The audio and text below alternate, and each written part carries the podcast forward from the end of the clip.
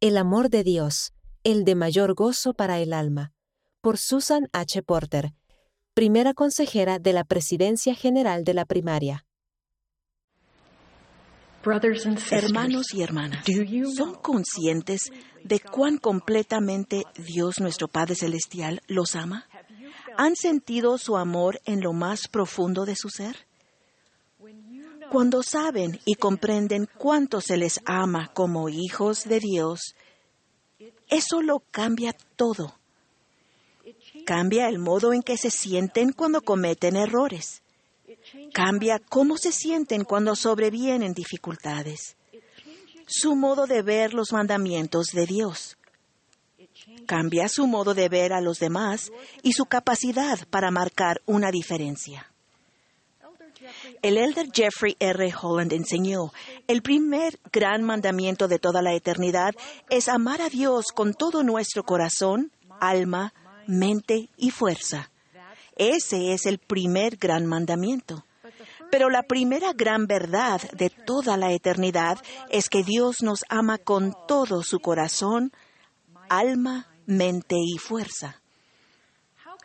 ¿Cómo podemos saber en lo profundo de nuestra alma esa gran verdad eterna? Al profeta Nefi se le mostró en una visión la evidencia más poderosa del amor de Dios. Al ver el árbol de la vida, Nefi pidió saber la interpretación de ello. En respuesta, un ángel le mostró a Nefi una ciudad, una madre y un bebé.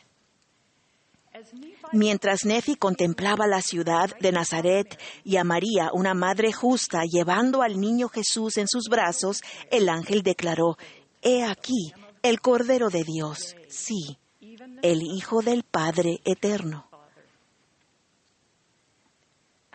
En ese sagrado momento, Nefi entendió que en el nacimiento del Salvador Dios estaba manifestando su amor puro y completo.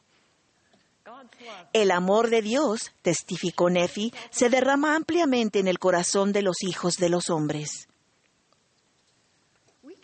Podemos imaginarnos el amor de Dios como una luz que emana del árbol de la vida, derramándose ampliamente en el corazón de los hijos de los hombres. La luz y el amor de Dios se extienden por todas sus creaciones. A veces pensamos erróneamente que solo podemos sentir el amor de Dios después de haber seguido la barra de hierro y participado del fruto. No obstante, el amor de Dios no solo se reciben, lo reciben aquellos que llegan al árbol, sino que es el poder mismo que nos motiva a buscar ese árbol. Por lo tanto, es el más deseable que todas las cosas, enseñó Nefi, y el ángel exclamó, sí, y el de mayor gozo para el alma.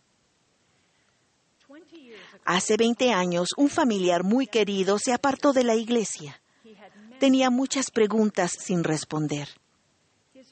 Su esposa, que era conversa, se mantuvo fiel a su fe. Ellos se esforzaron mucho por preservar su matrimonio a pesar de las diferencias que surgieron.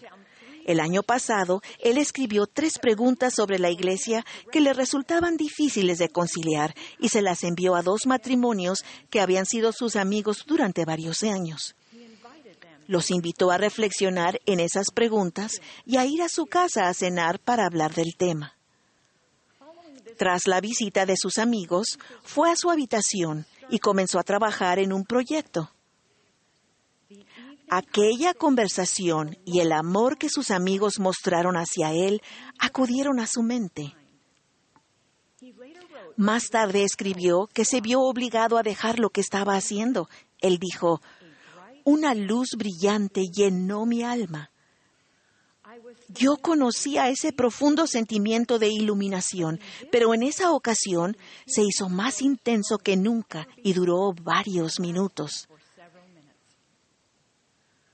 Me senté en silencio con ese sentimiento que interpreté como una manifestación del amor de Dios por mí.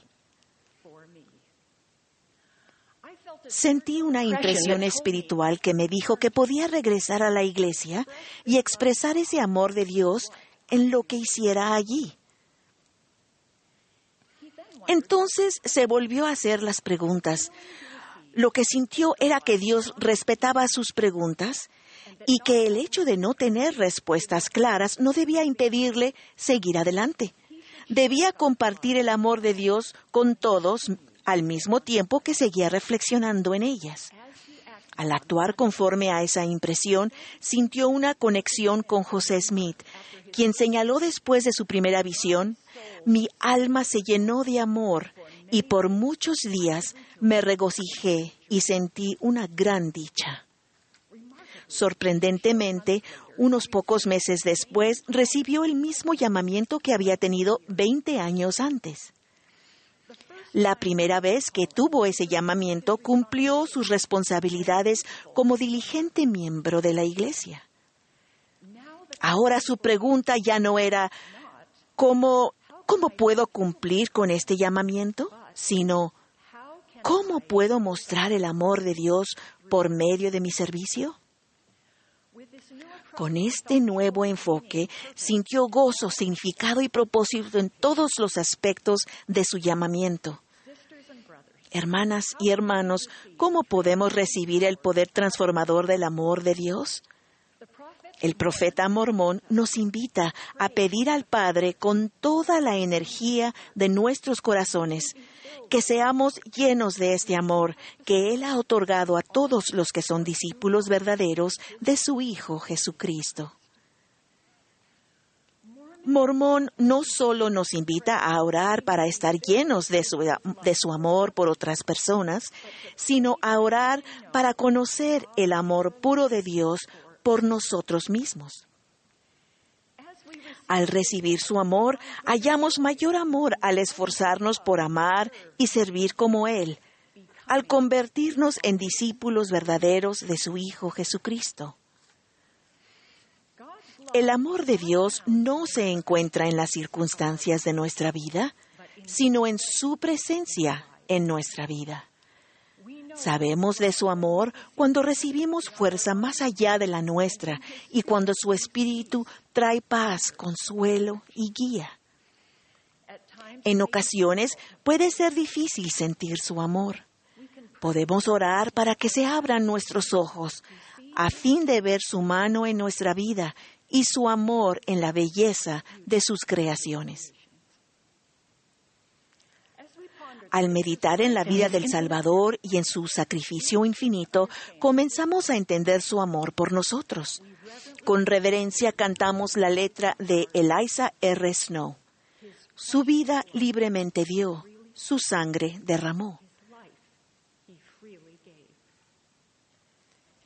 La humildad de Jesús al sufrir por nosotros destila sobre nuestra alma, abriendo nuestro corazón para que procuremos el perdón de su mano y llenándonos de deseos de vivir como Él vivió.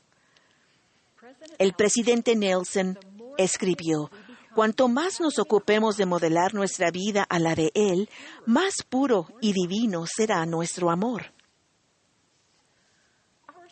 Nuestro hijo relató, cuando tenía 11 años, mis amigos y yo decidimos escondernos de nuestro maestro y saltarnos la primera parte de nuestra clase de la primaria. Cuando finalmente llegamos, para nuestra sorpresa, el maestro nos dio una cálida bienvenida. Luego ofreció una sincera oración en la cual expresó verdadera gratitud al Señor porque hubiésemos decidido asistir ese día a la clase por nuestra propia voluntad. No recuerdo de qué se trató la lección, ni siquiera el nombre de nuestro maestro, pero ahora, unos 30 años después, sigo conmovido por el amor puro que me demostró ese aquel día. Hace cinco años observé un ejemplo de amor divino cuando asistí a la primaria en un barrio de Rusia vi a una fiel hermana de rodillas frente a dos niños, testificándoles que aún en el caso de que ellos fueran los únicos que vivieran en la tierra, Jesús habría sufrido y muerto solo por ellos. Testifico que nuestro Señor y Salvador ciertamente murió por todos y cada uno de nosotros. Fue una expresión de su infinito amor por nosotros y por su Padre. Yo sé que vive mi Señor. Consuelo es poder saber. Él vive para bendecir que abramos nuestros corazones para recibir el amor puro que Dios tiene para nosotros y luego impartamos ese amor en todo lo que hagamos y seamos. En el nombre de Jesucristo. Amén.